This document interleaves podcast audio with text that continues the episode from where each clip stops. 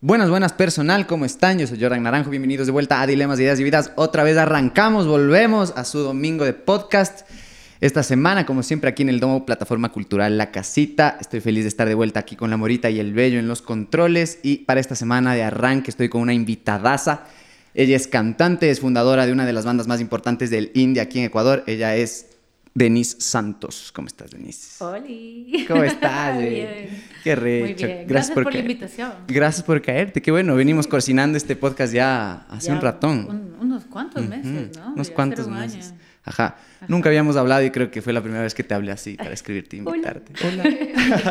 ¿Quién Así. es el de la.? Ah, Qué mal, sí, qué bueno. Creo que la primera vez que hablé contigo fue medio extraño, yo, y no te has de acordar ni siquiera. Ajá. Oh, no. Yo entré a un camerino, creo que tocaba Bjorn Borg, tocábamos con Bjorn Borg, Trébol y Ya, Bjorn Borg, ah, y yo entré, tú estabas ahí, y dije, ¿conocen un dealer? ¡Ay, Todos, mentira! "Ay". Yo no me salí, dije, Seguro te dije, manos". oye, este no es lugar para preguntar estas cosas. No, no, no, me dijeron, chuta, no. Y solo me fui. Solo Todo fue buena onda. Pero qué bueno tenerte ahora aquí para tener otra conversación un poco más profunda. Y también es súper especial porque estamos recién arrancando nueva temporada y Ah, hace sí, una semana ha sido el Día Internacional del Podcast. ¿Vos sabías de eso? Ah, no tenía la menor idea. Yo tampoco, No. pero ya nada, este es como un pseudo episodio de una segunda- celebración. Un festejo. Ajá, ajá. Habría Entonces- que aceptar la cerveza. Pusimos algo en tu... Mentira, ¿no? Oye, y tú, háblame justo de eso, tú escuchas podcast. Sabes que eh, no estaba mucho en el mundo del podcast, pero hace poco como que como se puso de moda y ponemos Ajá. los podcasts y tal. Empecé como por ahí a investigar unos podcasts, igual nada que ver. Estaba escuchando unos podcasts para hacer ejercicio en realidad. ¿Ah, sí? Para ir a caminar, porque ya a veces te aburres un poco de la música. Uy, Entonces, como empezar a escuchar cosas diferentes, distintas. Me acuerdo que escuchaba uno, ahora no me acuerdo los nombres exactos, pero uno de funcionamiento del cerebro, cómo funciona cuando pasan ciertas Ah. cosas. Eh, hoy sí, por ejemplo, ya, hoy estoy escuchando todas las mañanas un podcast que es de Liniers con, con Alberto Montt. Qué buen podcast, es Ah, no increíble. cacho, wow. Se llama La vida es increíble, justo. Ah, qué bacán. Increíble, buen, buen podcast. Invitados y, y el tipo súper relajado.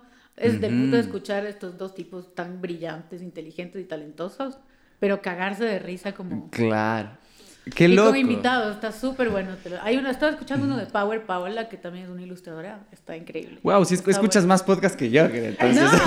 No, no. Oye, qué loco. O sea, sí, sí, tú también llegaste a esta reflexión de que a veces te aburre escuchar música. Claro, Y por sí, sí fuiste. pasa, totalmente. Qué Y loco. a veces hasta, hasta digo, bueno, estoy un poco desactualizada, sería bueno como escuchar nueva música, pero a veces no me cuesta, me da pereza. Ajá. Digo, ya, o sea, o sea, si no me engancha el primero, el segundo tema, digo, "Mm, mm, ya no le doy más chance.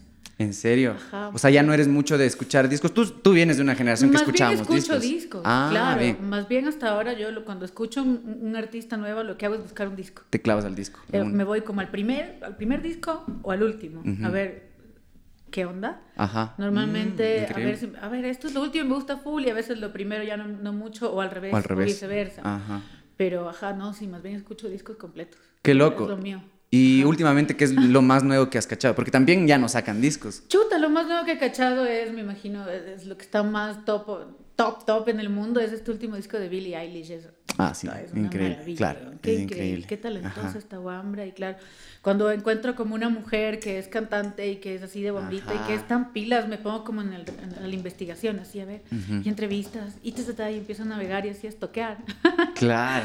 Pero me encanta, entonces me encanta lo que es la man, lo que dice, lo que habla, su forma de pensar, Ajá. cómo canta, cómo compone. Sí. Que lo haga con su hermano también es como muy interesante. Es focazo eso. Igual como que la man sí estableció este arquetipo ahora como de, de la nueva adolescente que canta. La anti, Ujú. anti Disney, no sé. Ajá, como exacto. De esa, de esa, Ajá, de totalmente. esa era. Qué foco, qué foco. Entonces sí te clavas. ¿Cómo eres tú justo con esto que dices, stalkeando tu comportamiento con estas nuevas redes, tus hábitos de consumo? Sí han cambiado un montón. Han cambiado full. Con la pandemia, seguramente. Full. Con la pandemia, claro, viste que tienes en el celular esta hora que te sale semanal así, tu incremento de usar el celular subió en el así 30%. Uy, yo prefiero no ver. No, ¿por qué? Pero no, a rato sí trato como de dejarlo. En realidad, en, dentro, en mi casa, entre, entre mi Ujú. esposo y yo creo que soy la que menos utiliza el celular. Igual Ok. sí lo utilizo bastante, bueno, por trabajo y todo. Pero no te voy a negar que a veces me cuelgo y se me va el TikTok horas de horas. Oh, Estoy ahí. A menos que mi hija ya me diga, tengo hambre. No, Tu Súper alarma, claro. qué poco. Cierto, tengo una hija. No, no, pero sí, claro, o sea, es- no, mm, no estoqueo gente, o sea, claro, o sea, es inevitable igual ver las opiniones de la gente, pero también me como un poco de mierda, entonces creo Claro. que por ahí el algoritmo ya cachó que solo pongo así, dejar de ver, dejar de ver, entonces ya me salen más cosas de cocina, justo de ¿Qué Billie? Eilish, no sé. Qué loco, Entonces claro. gusta como leer y es como, creo que no le interesa mucho por aquí, entonces... Ajá. ta, ta, ta. Es que es poco porque no tú, tú vienes, bueno, yo también, pero es justo esta generación que no teníamos nada de redes, nada de comunicación en este sentido instantáneo. Y para ustedes también con el regreso de Cancán debió haber sido como un golpazo de toparse con una escena virtual. Claro, de alguna manera, ¿no? totalmente. ¿Cómo fue ese regreso y cómo fue esa reflexión de, Em, de entrar a una escena que ya es en pantalla? Claro, que todo es en pantalla. Em, o sea, en realidad, a ver, con Cancán como que veníamos... Cancán siempre ha sido una banda que, que, que dilata un poco las cosas, un poquito, Ya. como 10 años. Entonces, eh, claro, cuando, cuando, o sea, cuando empezamos una vez más como a querer salir y bueno, armar las redes, decir, bueno, armemos un Instagram. De no madre, teníamos claro. ni Instagram, creo que estaba armada una cuenta con dos seguidores y una foto, nada más. Ajá. Entonces, claro, nos pusimos en este plan de, bueno, ¿qué hay que hacer? Y obviamente, como tú dices, no venimos de esta generación. Entonces, lo primero fue ver a alguien más, a ver quién, quiera, quién, quién se puede contratar, quién está al tanto, quién puede Claro. manejar las redes, qué, qué clase de contenido hay que crear. Son miles de cosas, ¿no? Ajá. Alrededor que, la verdad, manejarlo uno solo es imposible. O Sí. sea, manejarlo así como la banda. Y eso que dentro de todo sí seguimos tratando de hacerlo todos nosotros. Claro. Pero sí tenemos, o sea, unas, unas personas chéveres, Ujú. unas manos izquierdas y derechas que están ahí como, manda esto, hagamos esto, hoy es esto, Ujú. mm, el arte, el diseño, el- la foto, el video, la promo de tal fecha y hacer como itinerarios y ponerse un poco más en orden. Claro. Entonces sí nos agarró, o sea, sí a ratos es como, ay, me olvidé, o sea, porque no lo tienes muy en mente, Claro, no está tan nada. presente. Ajá. Ajá. Y es como un trabajo más dentro de ser músico también. Dentro de ser que- músico, ajá. que ya tienes que, bueno, el putas componer, pero tienes que ver los fondos para ver cómo grabas, cuando grabas, ya estamos grandes. ¿Puedes el lunes? No, yo puedo el martes, no, yo puedo el miércoles, no. Y ahora todos podemos el viernes, sí, no, yo no. vas a ver, o sea, Y ahora encima más y ahora encima, postea. sí, y, ahora lo- y el post, y la campaña, y lo... Oh, te qué vuelves bestia, loco, sí, claro. ajá. Entonces, por eso también creo que lo tomamos con demasiada calma a ratos, pero bueno, ahí vamos, a Y creo que ritmo. justo es, es difícil también porque yo me acuerdo con Trébol que, o sea, nosotros debíamos haber tenido una red iniciando igual ya la, banda y todo. Nosotros evitamos eso como medios punkis igual diciendo, no, no vamos a meternos a esta huevada". Claro. Y después ya era inevitable, ¿no? Claro. Entonces ustedes también ya volvieron en un punto en el que era inevitable. y Ya así que- como a- es ahí, no Ajá, hay donde no más. hay donde ya no hay venta de discos, no hay, no hay tampoco plazas para conciertos, o sea, peor después de la pandemia, imagínate, nosotros grabamos, o sea, terminamos de grabar todo el nuevo material Ujú. y vino el Tweety González a mezclar el disco en febrero del 2019. Se fue el. Tweety, eh, me acuerdo que yo me fui de viaje, eh, volví como por ahí finales de febrero. El Tweety justo se fue como a Estados Unidos y volvió a trabajar un par de días más aquí. Se fue Ok. el man, pasaron 15 días y nos encerraron. Entonces toda la campaña y todo lo que teníamos planeado, o sea, creo que le pasó a un montón de gente, se fue al diablo. Sí. Y ahora, n- o sea, nada, aplazamos, sí, de ley aplazamos. ¿Cómo Claro. vamos a lanzar algo ahorita? Sí. Y Ajá. eso se aplazó hasta, hasta fines del 2019, que... ¿Del 2019? Del 2020. 2020, perdón. Ajá. Hasta fines del 2020 que, que ya nos decidimos hacer este video animado de Azul de la Distancia. Ajá. Y bueno, ya, tenemos que lanzar algo, porque claro, el plan en un comienzo era mucho más extenso. Pero antes ustedes ya estaban haciendo una estrategia como de redes y como de una reinserción de la banda, ¿no es cierto? sí. Siempre jugándonos la carta de incógnitos. ¿Sí será? ¿No será? y creo que para nosotros mismos era ¿sí será? ¿No será? A ver, hacemos esto, a ver qué pasa. O sea, fue netamente su idea, sí. Sí, o sea, lo te- teníamos como un diseño, con, estábamos trabajando eh, con, con un pana diseñador que nos acolita, que es el, el que va a hacer el arte del disco, y, y con él eh, decidimos como primerito hacer este diseño del grid, como hacer un grid bacán para empezar a subir Ujú. algo, ¿no? Algo de material Sí. que no Ajá. nada, hacernos unas fotos con la Bacaice, que es una pana súper querida también, y, y claro, tener como este material para ir subiendo a las redes. Ajá. Pero, pero un poco se quedó un poco ahí estancado y lo que hicimos fue seguir con el grid a pesar de la pandemia. Claro. Ajá, Ajá. fue un poco Pero sí, y también hicieron esto de las sesiones. Lo de las sesiones era este, claro, esto, esto sí fue 2019, todo rodado. Claro. ah, eso rodaron todo en Eso rodaron 2019, o sea, a fines, el de la Juana fue, no, miento, el del Álvaro fue el último, que fue igual diciembre de 2019, me parece. Y claro, hasta editar, hasta lanzar, hasta, o sea, tomó todo el 2020, claro. digamos, el lanzamiento de todo eso. Pero esa fue como su estrategia para volverse a meter de alguna manera así como, Sí, no te lo voy a negar, claro. Sí, pues sí, bueno, a ver qué panas que ya estén un poco empapados, que tengan su gente, que pueda tal vez interesarse en nuestra música, quieran hacer algo de, de, de, nosotros y hablamos con estos panas súper queridos y todos dijeron, puta, claro, de una, hacemos un cover, se sumaron todos y, y, nada, claro, fue una, una especie de estrategia para para un poco introducirnos al, al, al, mundo del de el público nuevo que es todo digital. Qué bacán, porque sí se me hizo bastante con la relación de, de ese disco también que ustedes tienen con bastante colaboración. Que justo claro. a mí me, me, gustó mucho de estas sesiones que marcan como esta conexión que existe entre Cancán y estos nuevos, esta nueva ola de música ahorita. Aunque ustedes hayan como tomado ese descanso largo de 10 años, fueron 10 años, 8 años. 10 años. 10 añotes, ¿cachai? Ahorita Entonces... ya son 10 años. Bueno, digamos que cuando empezamos con las sesiones de ayer mañana eran, eran 8 todavía. Claro. Ahorita, hoy ya son 10 años. Claro, pero no habían lanzado nada nuevo en esas sesiones. Eh, en esas sesiones no lanzamos nada nuevo, pero en el cassette, Ajá. a la gente que, que compró el cassette, eh, les poníamos eh, azul de la distancia, porque escuchabas las versiones de Cancan de un lado, las versiones de, de, los artistas del otro lado, pero si dejabas como de largo la típica jugando. Ah, ¿en serio? Claro, tú dejas el cassette y empieza a sonar azul de la distancia, pero es, está hecho, bueno, obviamente digitalmente para que se sienta que se está como dañando el cassette. Entonces es solo un pedazo del inicio y se daña. Entonces la gente, otro tipo de expectativa, ah, la gente diga, ¿qué es esto? Esto es una nueva canción. Claro. Entonces igual, a, a, raíz de eso, igual creamos como algunas cosas dentro de la página web, que era, perdón, eh, jueguen, eh, jueguen a esta cosita, y habían como estos juegos, uno que era como Atari, otro que era como el ahorcado, y según esto te puedes ganar tal cosa, como ya sabes. Qué loco, ¿y estas ideas de dónde partían? de las cabezas de los músicos. Eh, ¿Y, y, quiénes eran encargados de esto? ¿Tú, eh, el Pichu? Principalmente el Pichu y yo. Ajá. Sí.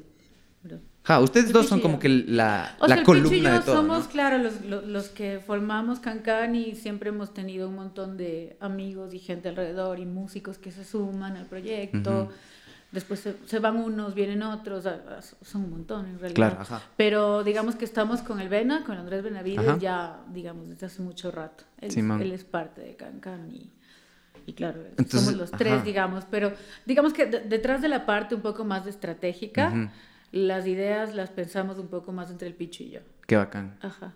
Qué bien. ¿Y toman de referencia a alguien así que esté generando este tipo de contenidos como banda o sale de la nada? O sea, de todo un poco, como un, un, poco nos basamos en, en, qué se puede hacer con el presupuesto que tenemos.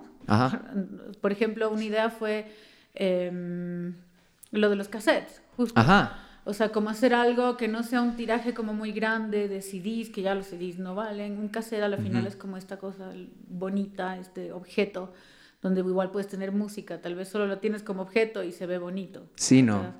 Entonces, un poco se basa, claro, en, en, los presupuestos que tenemos de hacer ideas bacanes dentro de lo que se puede, como hacer, me acuerdo que hicimos fosforeras un montón, hicimos de estos como stencils de limón. Ah. que hicimos con nuestras propias manos. Qué Cortando, poniendo, entonces a ver, ¿quién quiere comprar un stencil? Venía como con esta mm. postalita y tal y tal. Como para igual ir sacando fondos, creo que no se logró mucho, pero... Claro, pero era como esto de generar contenido físico de alguna manera y expectativa para lo nuevo. Y, y cacho que la gente que sigue a Cancán siempre, está como un poco conectada con eso, que ya son, claro, no son tanto este público nuevo, sino más de, de, de, los ochentas un poco, digamos, la gente que es de nuestra generación, y, y, le dan como este valor a las cosas, este valor agregado de, oye, esto lo hicieron los manes con sus manos y claro. foreras y tra Ajá. Claro, y el cassette igual como que ya tiene otro sentido. En los cassettes igual fueron, o sea, se los mandó a imprimir, pero se los grabó en el estudio uno por uno. Mm, claro, igual ya no tiene como este sentido de utilizarlo para hacer un tiraje y para distribuirlo, sino es como merch. No, es exacto, o sea, es como una edición limitada de algo que tiene este valor sentimental. Wow, claro. Qué loco romper esa pared de volver y tener un personaje ya a través de la pantalla y como tener todo esto que ofreces, eso se me hace locazo. Igual como que su dinámica cambió en cuanto a la composición para este nuevo disco, ¿no es cierto? Ustedes lo hicieron la, no sé si la mayoría, cuéntame un poco de eso, a distancia, ¿cómo empezó ese procesito? Verás, em, en un comienzo, me acuerdo que el, el Picho estaba en Nueva York, esto fue como en el 2015.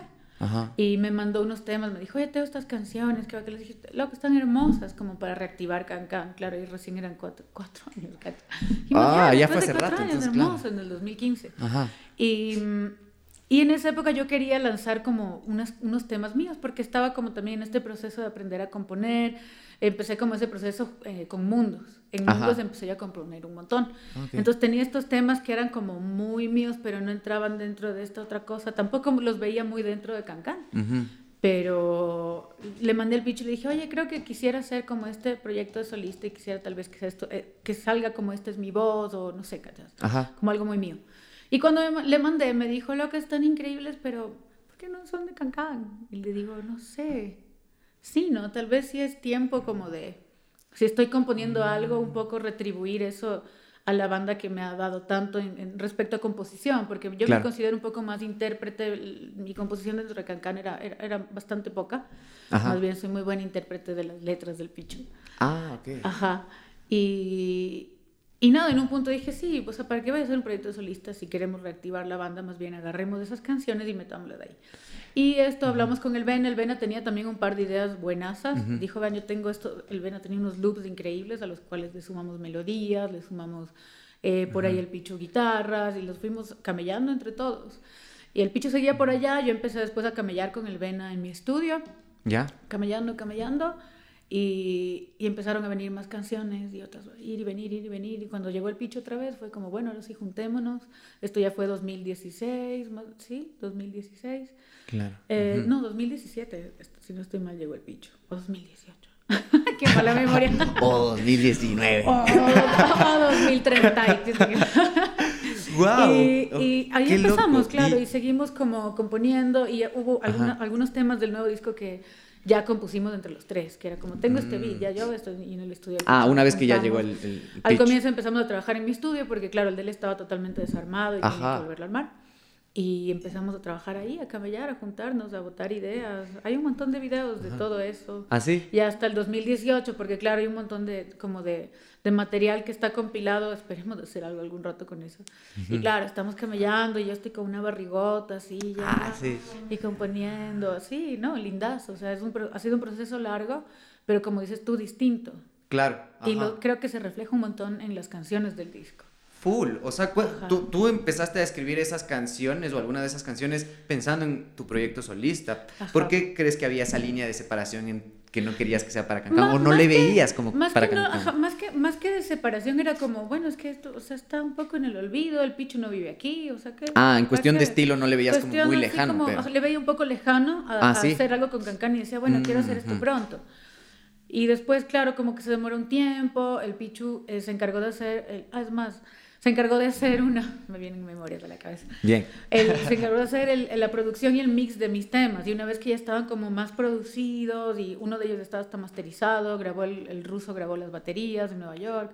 Ajá. Y una vez que estaban como más listos, dije, creo que sí van para Cancán. Y el Picho empezó a mandar más temas y empecé a juntarme con él y dije, ¿sabes qué? Sí, metámoslas. O en sea, sí Cancán". llegó hasta un proceso de masterizar Hay que uno iba a de ellos que llegó, que estaba masterizado y todo, como para yo hacer algo y decir, sí, ya la tengo, voy a lanzar, pero un poco fui hacia atrás y dije, Mejor, o sea, lo sentí como un poco energéticamente, dije, creo que necesito entregar estas canciones a, a mi banda, a, mi pana del alma, al Pichu, como hacerlas parte de, de- de esto, como él también ha hecho sus composiciones parte de, y las ha compartido conmigo, ¿me cachas? Claro. Fue como este sentimiento. Ajá. Entonces dije, dale, hagámoslo, hagámoslas parte de Cancán. Wow. Oye, y dices que estabas ya con la pancita, ¿no? Sí. Ya grabando y en ya todo el proceso creativo del disco. Es más, teníamos una sesión de grabación el día que, el- en la- desde la mañana, el día que les llamé, les dije, chicos, ni saben si me rompió la fuente. No. ya no puedo ir. Tienes que ir a grabar. Ah, no, sí, no, loca, multa. Ja, ja, ja, ya nada, bueno, tenía que ir a grabar y ese día se adelantó mi guagua. Y, fue Wow. ya. Y ahí vinieron, claro, tres meses de... Claro. No me puedo asomar, chicos, es imposible, claro. Claro, a la siguiente sesión de grabación apareciste con alguien más. Ya, sí, buenas. Claro. Así Guau. vinieron los chicos a conocerla a la casa. Igual seguimos camellando todos. o sea. Qué loco. ¿Y de alguna manera crees que te influenció toda esta experiencia de estar embarazada durante este proceso creativo con Cancan para escribir? ¿Te dio como experiencias de cierta manera que pudiste plasmar en letras? Mm, no tanto. No, porque en realidad todo, a ver, 2018, 19, todo lo que un poco compusimos, eh, digamos, las letras que yo hice fue ya antes de estar embarazada. Y Ah, de ahí aporté con algunas letras de los, de los temas que compusimos juntos y aporté más con melodías. Pero si algo resultó de justo estar en este proceso de, de- de la música, bueno, que siempre he estado un poco ahí, ¿no? Pero de estar como con Cancan, eh, fue como todo lo que le transmití a, a mi hija Ah. dentro de la barriga. Cacho que ella se conectó como un montón con la música hasta ahora, es, es así, cantante innata la man, ¿no? Para Ah, no cantar todo el día, o sea, y es así, lo- y tiene como que le llama la atención los instrumentos, la música, los sonidos, es, me imagino loco. como fue más intenso mientras estaba embarazada, porque, claro, estábamos en plena como preproducción, Y en haciendo los temas y cantando ajá. y tratando de encontrar melodías. Entonces, siento como que se, se fue para decir... Qué loco, claro, increíble, qué foco. Oye, y, Sí. y- y ya hablando como de su proceso actual de composición, ¿se contrasta mucho con cómo empezó el proceso? ¿Cómo era el proceso en el 2002 cuando empezaron Hijo, ustedes? en el ¿Cómo era? 2002, En el 2002 era el Pichu componiendo. Él componía todo. Él componía todo. Ajá. El Pichu es un gran compositor. O sea, él escribe Él, las letras, él compone Las la base. letras, las melodías, a veces, o sea, a ver, hay ciertas cosas que venía y me decía, ve, tengo esta letra, con esta melodía, este tema, pero aquí no sé qué hacer. Entonces yo agarraba y componía el puente, el bridge. Ta, ta, ta, Ajá. ve, ¿qué tal si, de qué habla? Ya, ve, ti, ti, ti, ya, chévere. Y así hay algunos temas que tienen algún aporte mío, pero digamos que las ideas principales, o sea, Cancan sí es, es, es mucho el pichu. O sea, este último ajá. disco se diferencia justo en eso, Ah, en que todos. en que todos componen. Pero claro, del 2002, sí, la mayoría. Bueno, eh, desde hoy, digamos, en- desde hoy este- esta canción que salió en, en, el, en el disco de remixes, esa es Ajá. más como una colaboración de letra. Eh, en el caos también ya hay unas, un par de temas que son letras enteras mías, no un par, uno creo, y de ahí Claro. compartidas, pero digamos que fue creciendo esta colaboración en letra específicamente mía Ah, wow. O y en sea, melodías así, de a poco, de a poco, de a poco, de a poco. de a poco. Yo fui- fui- siempre he sido como un poco tímida para componer y, y, y se me hace como difícil a veces encontrar, no sé, un poco autocrítica. Entonces, hasta, hasta en realidad llegar a un, un texto, una palabra que quiera cantarla y comunicarla que en realidad me guste, pasa por un proceso súper largo. Ajá. ¿Y, y cómo se da ese proceso? Más o menos en, en el- en los modelos de letras que tú dices, aquí lo logré, aquí pude sacar todo. Porque creo que lo difícil es plasmar lo que está en la cabeza ya en palabras, o sea, hacerlo Ajá. tangible, porque la idea puedes tenerla, pero ya hacerlo, Hacerlo verbalizarlo tangible. es lo cagado. Eh, lo- verás, las dos canciones que yo creo que logré como plasmar eso, empezó como por un sentimiento súper fuerte. A mí sí me, me lleva a escribir lo que estoy sintiendo ese rato. Sin. O sea, solo tal vez poner un par de... Siempre, siempre con, con un cinte, con un tecladito, como poner un par Ah, de acordes solo ajá. para guiar por dónde puede ser la tonalidad. Tararear como una melodía y ah, escribir, escribir, escribir. Y al menos en estas dos, una, una- hay una que se llama, Cas- bueno, no se llama Casiotón, en realidad le puse así porque la hice en un Casiotón. Ah, ¿qué? Hay, hay una que se llama Mayday, que está en el disco nuevo de Cancan, y esa es una que me acuerdo que solo estaba en mi estudio, era, era de tarde y fue, "Uf, necesito soltar esta cosa que estoy sintiendo, necesito soltar. Y, ¡sra! y grabé, me acuerdo que escribí, o sea, fue así, escribí, toqué unos acordes que en medio los tenía pensados, escribí, canté y me grabé ese rato. Ajá. Me grabé y, y tuvo tal fuerza, de, de estas anécdotas que ley has oído un montón, que no pudimos volver a grabar las voces. O sea, las Ah. volví a grabar en el estudio del Pichu, en la post, con el Tweety, y fue, no es igual, no es igual, no es igual. Porque tenía como una cosa, un sentimiento tan fuerte de ese momento que no se podía transmitir otra vez. O sea, cuando tú escribiste la letra, ahí mismo grabaste como Ahí mismo esta grabé. y esa es la que... Ajá. Y quedó Y ese quedó, track. Quedó ese track.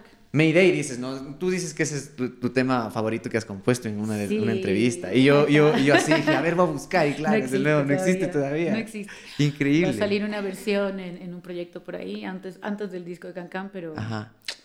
ya, Guau. es muy linda. Es, es- le tengo un aprecio especial esa. Y, otra que, y otro tema que en realidad no está en, el, en este disco del Tiempo Muerto, pero Ajá. tal vez salga en un B-side. o algo Qué bacán. Oye, y, y, o sea, se quedaron con el track que te pegaste ese día ese ahí, esa día, tarde. Ese día, en el, ah, así, o sea, Wow. era como, no sé, ¿viste? Cuando algo, o sea, transmite más allá de, de Del que equipo esté que- como ajá, perfectamente exacto. afinado Ajá. o que por ahí hay un gallito, no importa. Porque O el equipo con el que grabas incluso, Es- ajá. ajá. no. Era, es- eso también me conectaba con Billie Eilish una vez más. ¿Sí? Claro, porque grabé en un, en un 414 con un Apolo, Ajá. tal cual como la man grabó como su primer disco. Y es como suena increíble y es por, por esto, por, Sí. por la esencia. La ¿no? conexión es sobre Ajá. los medios por el cual grabas también. Exacto. Ajá. Qué loco. Y tú tienes una, un- o sea, con Cancan en general tienen como una, un lenguaje bien implícito de cómo escriben, utilizan bastantes metáforas. Tú, el Picho escribe en su mayoría Ajá. los primeros temas. ¿Tú te dejas influenciar de cierta manera por las letras del Picho también para empezar a escribir? Para escribir. Hmm. Porque el man es como que te pone las palabras en la boca al escribir él y tú cantar. Claro, y yo cantar, pero creo que es, es, mucho de interpretación, porque muchas veces él puede escribir de una cosa y yo la interpreto totalmente diferente. Y le digo, ah, ¿en serio se trata de eso? No, Claro. Nada que ver, no tenía idea. Claro. Ah, ¿en serio? Entonces, así como, "Pra, sí, no sé, el man está hablando de, de- de- del tren y yo estoy pensando en eh, puta, un barco, no sé, ¿cachas? O sea, como que la- depende. Es que eso también es, es parte de las letras de Cancán que, que son muy interpretables. Sí. ¿cachas? Son muy, mucha Me metáfora, parece. o sea, creo que como metáfora. pintan bastante dibujos que después tú vas relacionando con cosas que te ha pasado a ti o proyectas Ajá, cosas que exacto, sientes. Como Ajá. que las vuelves muy subjetivas. Yo creo Wow. que sí, de ley que sí. O sea, obvio que debe existir una influencia en mí por, por el hecho de trabajar tantos años juntos y- Claro. y, y cantar sus canciones. De ley. Pero creo que tal vez le voy a prestar atención la próxima vez que, que escuche mis canciones así. Sí. Ah, eso le, le robé al O tal vez la gente, o tal vez tú me puedes decir cuando escuches, ¿ves que sí hay una influencia? O no, nada que ver. Yo, yo pensé que tú escribías las letras. A ver. Ajá. Mucha gente piensa eso. y- De ley, es que uno siempre como que ve el que canta y dice... "Man, El que canta es el que escribe, por no nada Ajá, que man lo está sintiendo. Por eso se me hace eso, te iba a preguntar, ¿cómo las vuelves tuyas? Y ahí medio me respondiste como que Ajá. tú creas tu panorama y tú le das tu significado a la letra que hace el pichu. Claro. Entonces las vuelves tuyas en cuestión de cómo te proyectas, Y, y- y ¿eh? siento, siento igual, a ver, yo me siento como una persona súper empática. Claro. Ujú. Tan, tan empática al punto que cuando estoy con mis amigas se me pegan su, su, su forma de hablar. O sea, me, Ya. me vuelvo así como una con, con, con mis amigas, con las personas que quiero. Entonces siento que este tipo de empatía me hace como sentir las cosas que puede escribir, no sé, el Pichu o en Mundos tal vez que escribía el Roger, como Claro. que siento que las puedo absorber y las puedo expresar de, de- esta manera desde un sentimiento súper súper verídico, original. Ajá. Ajá, claro. entonces tal vez por eso se las siente ve- verdaderas y obviamente también desde mi experiencia, ¿no? Entonces Claro. yo les doy como este empujoncito de... A mí también me rompieron el A mí también pasó esto, claro. Claro. tú te proyectas en la letra del picho. Ajá. Qué loco. Y cuéntame un poco, ¿hay tal vez alguna letra o ha pasado justo ahorita cachando que tú no eres como la que genera esta materia prima de la letra? Letras que no estés de acuerdo o letras que tal vez como que no compartas el sentimiento o es indiferente para ti si las interpretas, tú te ves más como un intérprete de lo O que sea, te tengo como mis favoritas y tengo alguna... Tendría que hacer memoria, qué bestia, tengo que ensayar. Es que hay tantos temas. Son, son full bastantes, temas. sí, hay, hay mucho material de Cancán. Pero seguro que hay, hay, hay alguna que otra que no me gustaba mucho cantarla o... No, ninguna así como que diga, ay, qué, qué pesado, vamos a poner Claro, en el repertorio, ajá. pero era como... mm, No llegaba a este punto de conexión de que se vuelva Ajá, tuya. exacto, que, se- que yo la vuelva muy mía Ajá. porque no, no, mm, Claro. mm, no le tenía como tanto cariño Ujú. a, la- que a las otras, las de rellenos. Ajá, qué loco. Claro. Y ustedes empiezan justo 2012 que tú entras a estudiar también en la U, ¿no es cierto? Eh, yo entré en el 2000... 12. Yo entré en el 2012 a la No, U. 2002, ¿cierto? 2002. Perdón, me, me fui. 2002, 2002, gracias. Eh, claro, sí. Ajá, Ahí me conozco con el Pichu y ahí comienza de una Cancán. O sea, fue por una relación de toparse en la U que empiezan a. Nos topamos en la U, ajá, exacto. O sea, un pan en común nos dijo, nos dijo vean, juntémonos a tocar, te presento a ti, ti, ti, ya, ti. Ajá. Y, y de ahí eh, el Pichu me llamó un día y me dijo, oye, loca, ¿cómo estás? Soy Daniel del ensayo. Y así, ah, ¿qué tal? ¿Cómo estás? y me dijo, quisieras grabar una canción, eh, que tengo un tema, pero no es con banda, sino que es solo como una es, es una secuencia y, y Ajá. grabar unas voces. Le dije, claro, de una. Me dijo, ya, acá. Entonces me mandó, me mandó su dirección, la anoté Ah, por claro. teléfono, no me mandó nada, la anoté en un cuaderno. Claro. Pedí un taxi, me fui. Y era su estudio en su casa, su primer estudio. Ajá. Y ahí nos sentamos, me dijo, verás, tengo esta idea y es así, y esta canción que se llama Vine. Ya. Y, y claro, tenía por ahí una letra medio polémica, que también dije, seguro vamos a cantar eso. Bueno, ya cantemos, que chucha.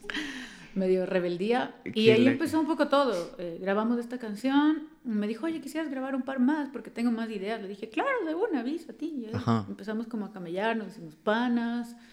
Y ahí llamamos al, al- al baterista, porque el Pichu quería tener batería en algunos temas. Y ahí un poco se formó de la nada. Cuando teníamos cinco canciones, nos invitaron a un festival y empezamos a tocar. Ajá. Este festival de tatú. Ajá. Ese fue su primer Ese festival. fue nuestro primer festival. Pero nuestro primer toque eh, fue en la radio, en la radio, La no, la- no la luna, radio- la radio, ay, se me fue nombre. Radio Cristal, ¿no era? No, no. ¡No! ya se me fue, yo sí en, la, sabía. en la que estaba en la Granado, se me fue el nombre ahorita. Pésimo.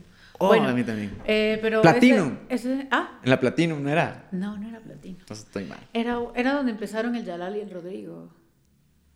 Bueno, en todo caso fuimos y, y ese fue el- nuestro primer toque, porque era una radio y tocamos en vivo.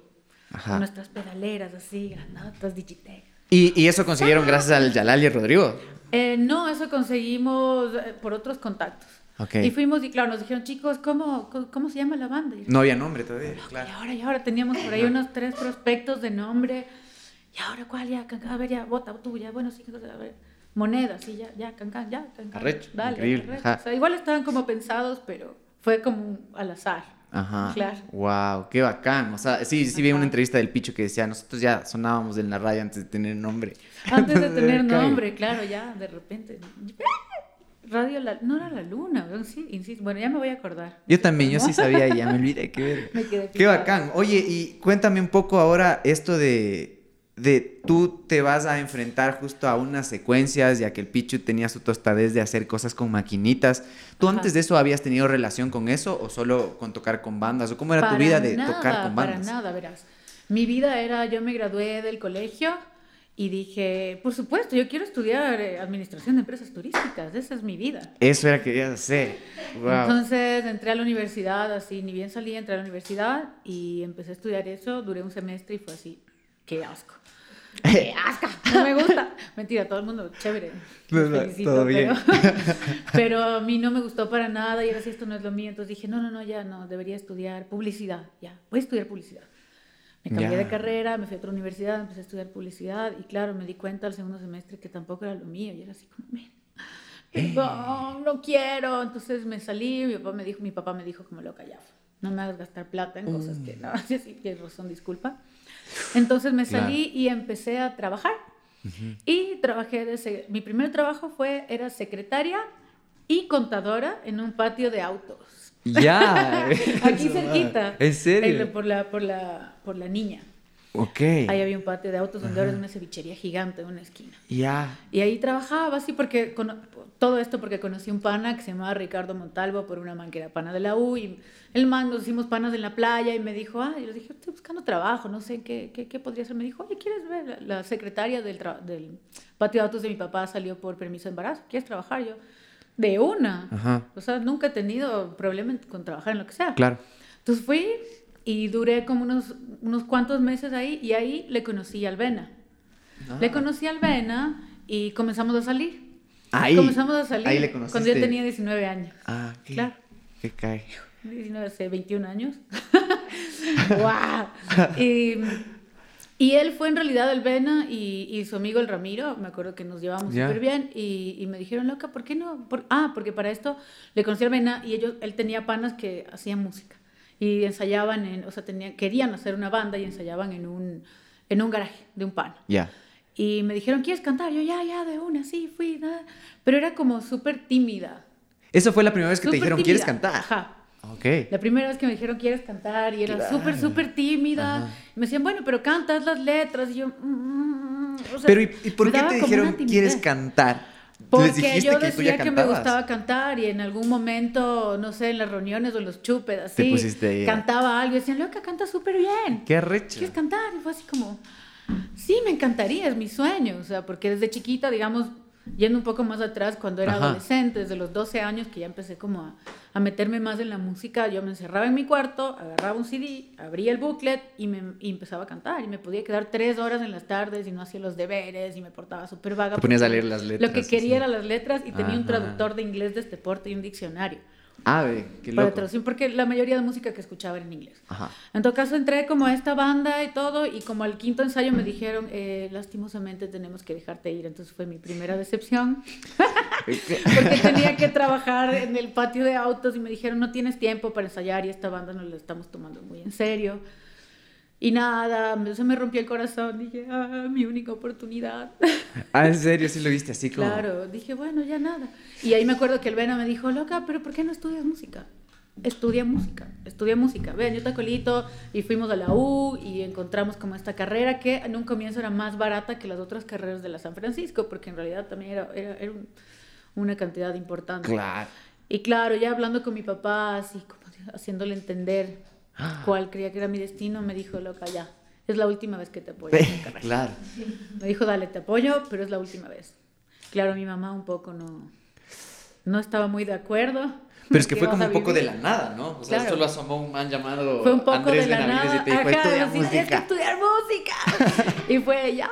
Y ahí, y ese fue un poco mi gran comienzo en la música. Así será, dije, bueno, me, me, fui, ahora sí me fui en esto. Wow, qué cadena de coincidencias también, ¿no? Así como para que llegues a esa reflexión. Nada es coincidencia. Claro, bueno, sí, no, pero es que es, que es, es caso como...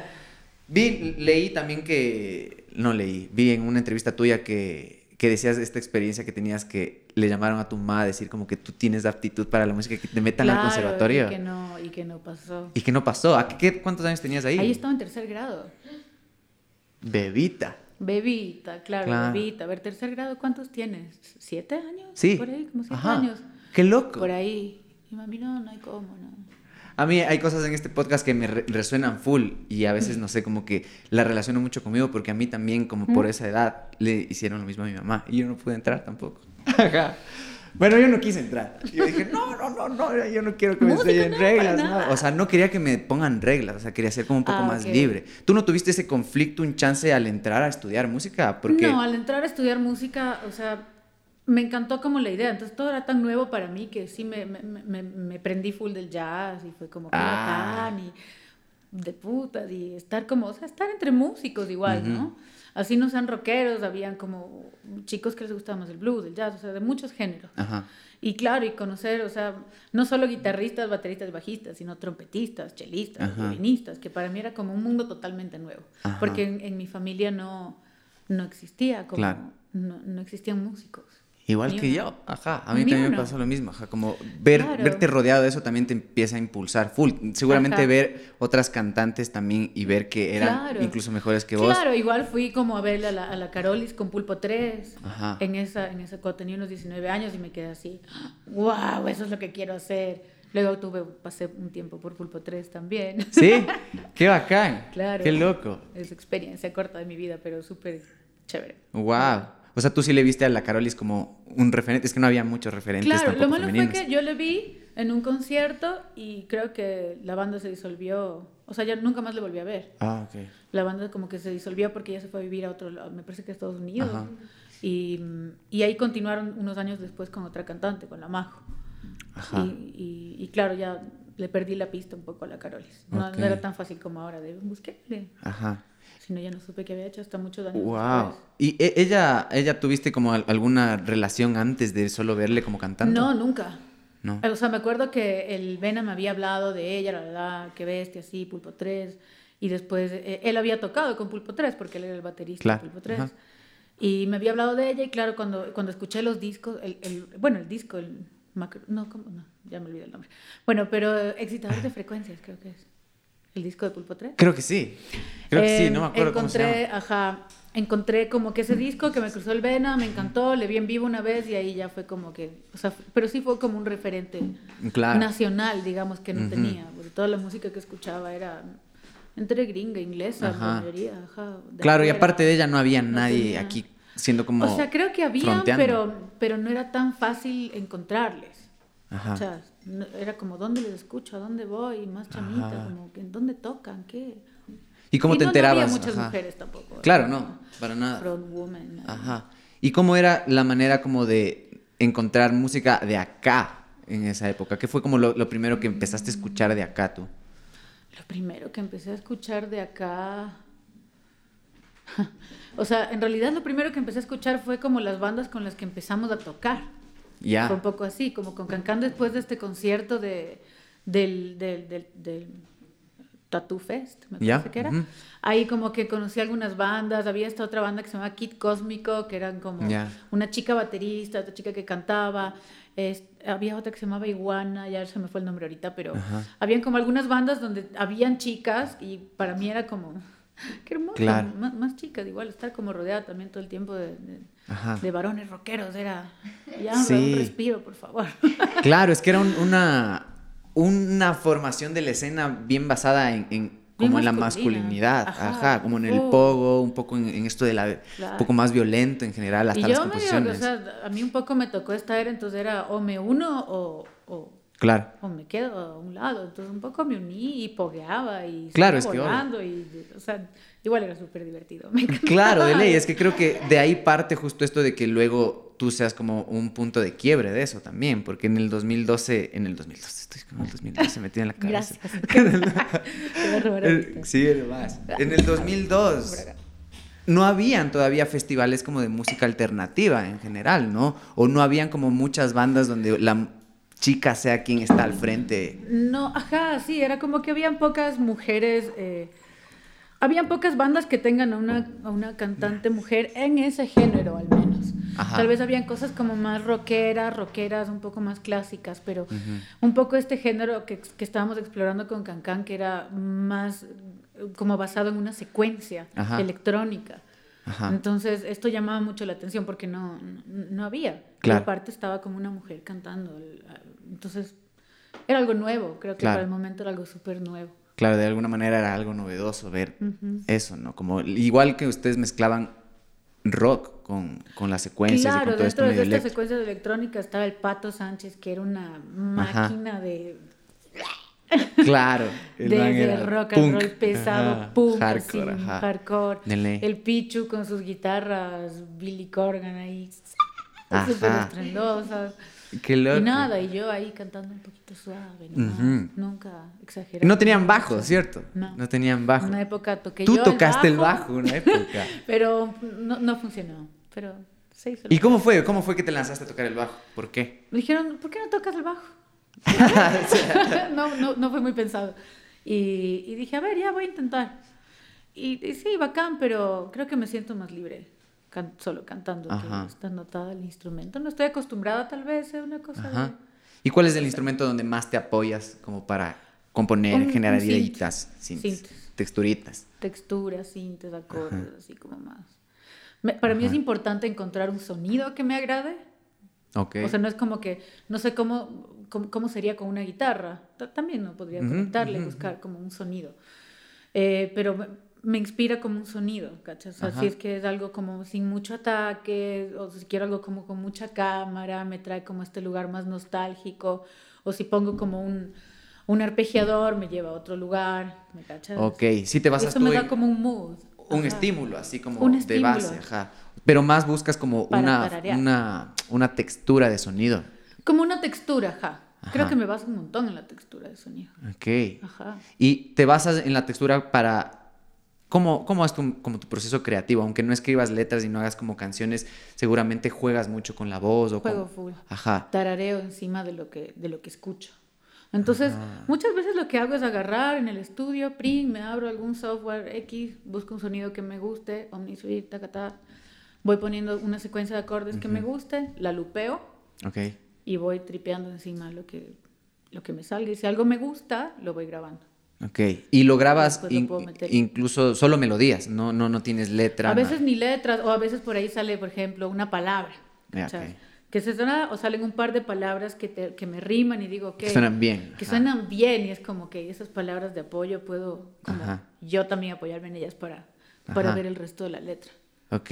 ¿Y cuándo fue cuando ya empezaste a escribir? ¿Cuándo fue la primera, cuál fue la primera letra como que ya que me senté a escribir. La primera vez en escribir, ajá. realidad fue en el primer disco de Cancan. Hay una canción que ahora la escucho y no, no- o sea, la respeto, pero no le tengo mucho aprecio. Ya. La primera canción que escribí que se llama Esquimo. Ah, sí. Esquimo, esa es letra Ah, mía. Ah, ya. Ve, me la había olvidado por completo, tal vez no le quiero mucho, pero, pero, pero esa fue la primera vez que escribí. Y me acuerdo Ya. que me senté mientras ensayábamos con Cancan, en el cuarto con el pato, así Ujú. como ellos tocaban, y yo escribe, Mientras escribe, ellos escribe, tocaban. ajá. Y no tiene mucho sentido tampoco, la verdad no me acuerdo mucho en qué estaba pensando cuando la escribí, entonces ahora que la leo es como, ¿qué, qué habré querido decir? Así, no te- qué loco. Oye, pero, Pero- también en ese primer disco ustedes ya tenían otros temas que iban a ir en, el, en su segundo disco, ¿no es cierto? Ya tenían O como sea, claro, es que compuesto fuimos como componiendo, ajá, estaba compuesto Uyo, que está como, está en tres discos, no, está en dos discos. Ajá. Pero claro, Uyo empezamos a tocar desde el primer disco, solo que ya el primero estaba grabado, entonces Ah, no entró ok. en el Can Can Can Can, que es este Ah, disquito blanco, Ajá. sino que en el siguiente entró Uyo, una versión en vivo del Pobre Diablo. Mm, Y después para el lado C, como tuvo tanto éxito ese tema, fue, tenemos que grabarlo en una versión de estudio. Ajá. Hagámoslo, dale, de uno. Entonces en el lado C también está, pero la versión de estudio.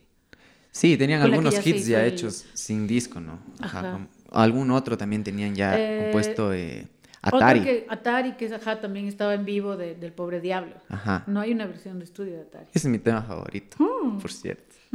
Me encanta ese tema. Bueno saberlo, para Es buenazo. Oye, y háblame un poco, ustedes también tuvieron que acostumbrarse o lidiar con esto de cambiar de integrantes. Porque tuvieron Chuta, algunos sí. días y eso es como, también es, no sé, como la, es como una relación, o sea, te empiezan a quitar el piso y ya no tienes como dónde apoyarte o cambia la dinámica. ¿Cómo fue eso para ustedes? Aunque tú y el Pichu siempre se mantuvieron y son como que la columna de... Am, sí, de- así como, como, como cuando sales de un lugar tienes que como que acostumbrarte a, a- a lo nuevo, qué sé yo, aprender también, ¿no? aprendes un montón y dices, bueno, a ver, qué camino vamos Ajá. a tomar, qué sonoridad. Cada, cada, cada uno de nuestros panes que ha pasado por la banda le dio una sonoridad distinta. Y es- Claro. es- eso es súper interesante, súper valioso. Eh, creo que los bateristas son los que más han rodado. por Sí. Porque de bajista solo, tu- o sea, estuvimos con el Toño mucho tiempo y de ahí el, el último disco que, que tocamos con la Fiore, Ajá. pero no han pasado más bajistas, pero bateristas Claro. han sido algunos. El. Pato, el Andrés Caicedo, el Carolis un tiempo, el Vena. Vena. Entonces, Ajá. El claro, Pepín también. El tocó con Pepín en el último ajá. disco, o sea, el, el Pepín como que fue el Vena, entonces entró el Pepín y luego como que ahora volvió el Vena, que Ajá. también está como en la parte de composición, pero creo que, creo que claro, después de, la- de los primeros años de ya como te vas, bueno, tú también ya te vas. bueno, Ya te acostumbras, Ya, ya te es como- acostumbras, bueno, ya, next. Siguiente. claro. Claro, Pero un poco y- te acostumbras y...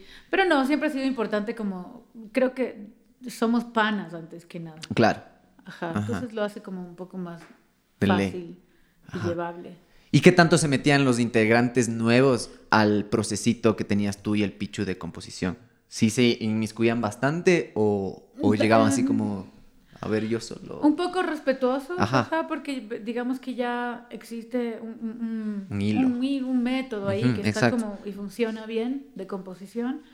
Eh, y por ahí el Toño también ha aportado con muchas cosas, como, o sea, digamos, por ejemplo, el Toño venía y él ponía las líneas y él, las- sus líneas de bajo son todas de él. Compuestas por él, claro. Son todas compuestas por él.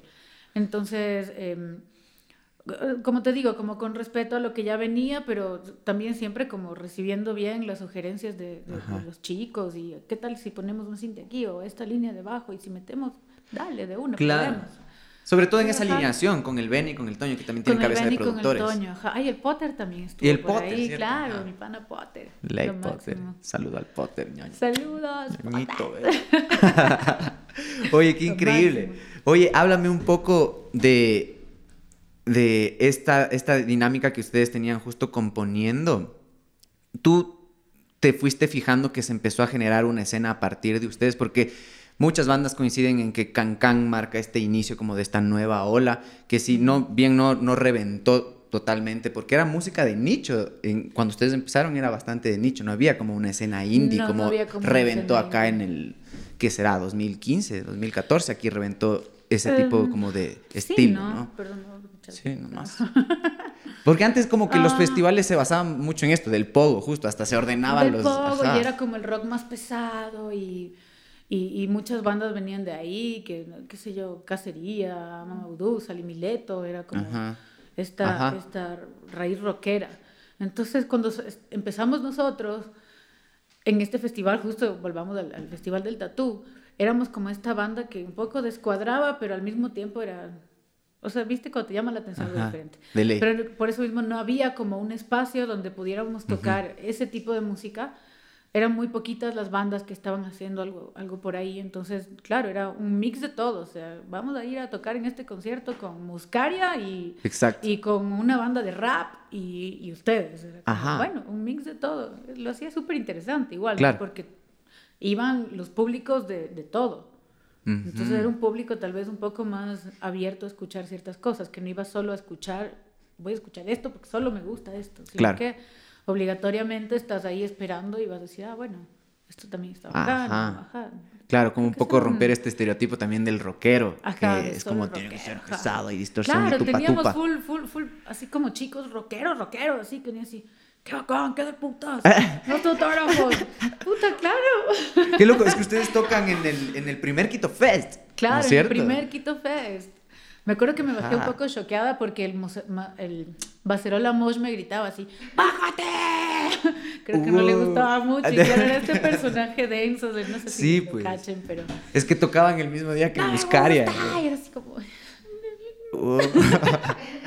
pero todo bien, igual la gente va cansada. Claro, ajá. Es foco porque de todos los tres días que era ese festival, Cancan era la única banda que tenía una mujer. Y que claro, era focazo. Era focazo. Entonces, claro, ese era como el, el, el, factor diferenciador, aparte del tipo de música que estaban haciendo.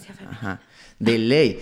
Hablando de eso, ¿tú crees que ese factor después fue perdiendo un poco de pegue? Te digo porque empieza, deja de ser como algo novedoso, porque ya empieza a ver más. Hablábamos justo con, con, una tatuadora que, de esto del tabú del tatuaje, que ahora ya no está, uff, ahora ya todos tienen tatuaje, entonces ya ves y dices, ah, todo bien. ¿Tú tienes tatuaje? Sí, todo, bien, así.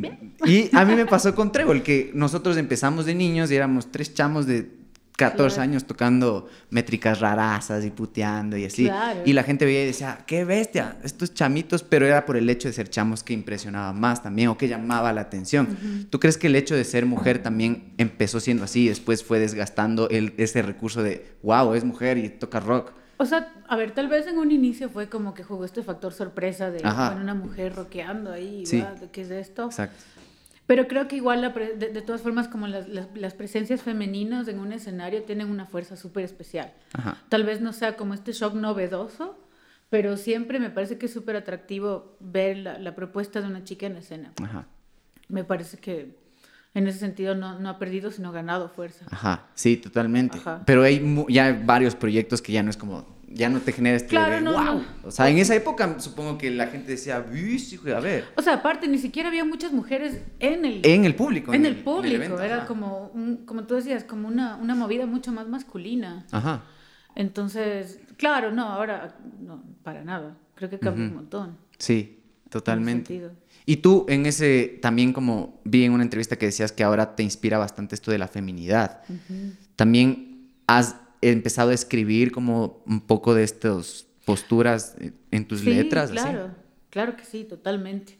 Más que, más que una postura como sin miedo, a ver, a ver, te, te pongo un poco el panorama. Como yo venía de esta escena súper rockera y un poco, un, poco trataba de encajar. ser media mala. Como ser mala, como, o sea, y aparte como cuidarte un poco también, porque a la final estar en un medio como de un montón de manes donde igual estás todo el tiempo con excesos, o sea, digamos la vida rock and roll sí, sí, Quito.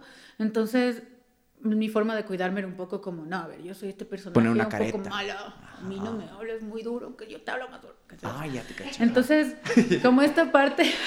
Increíble.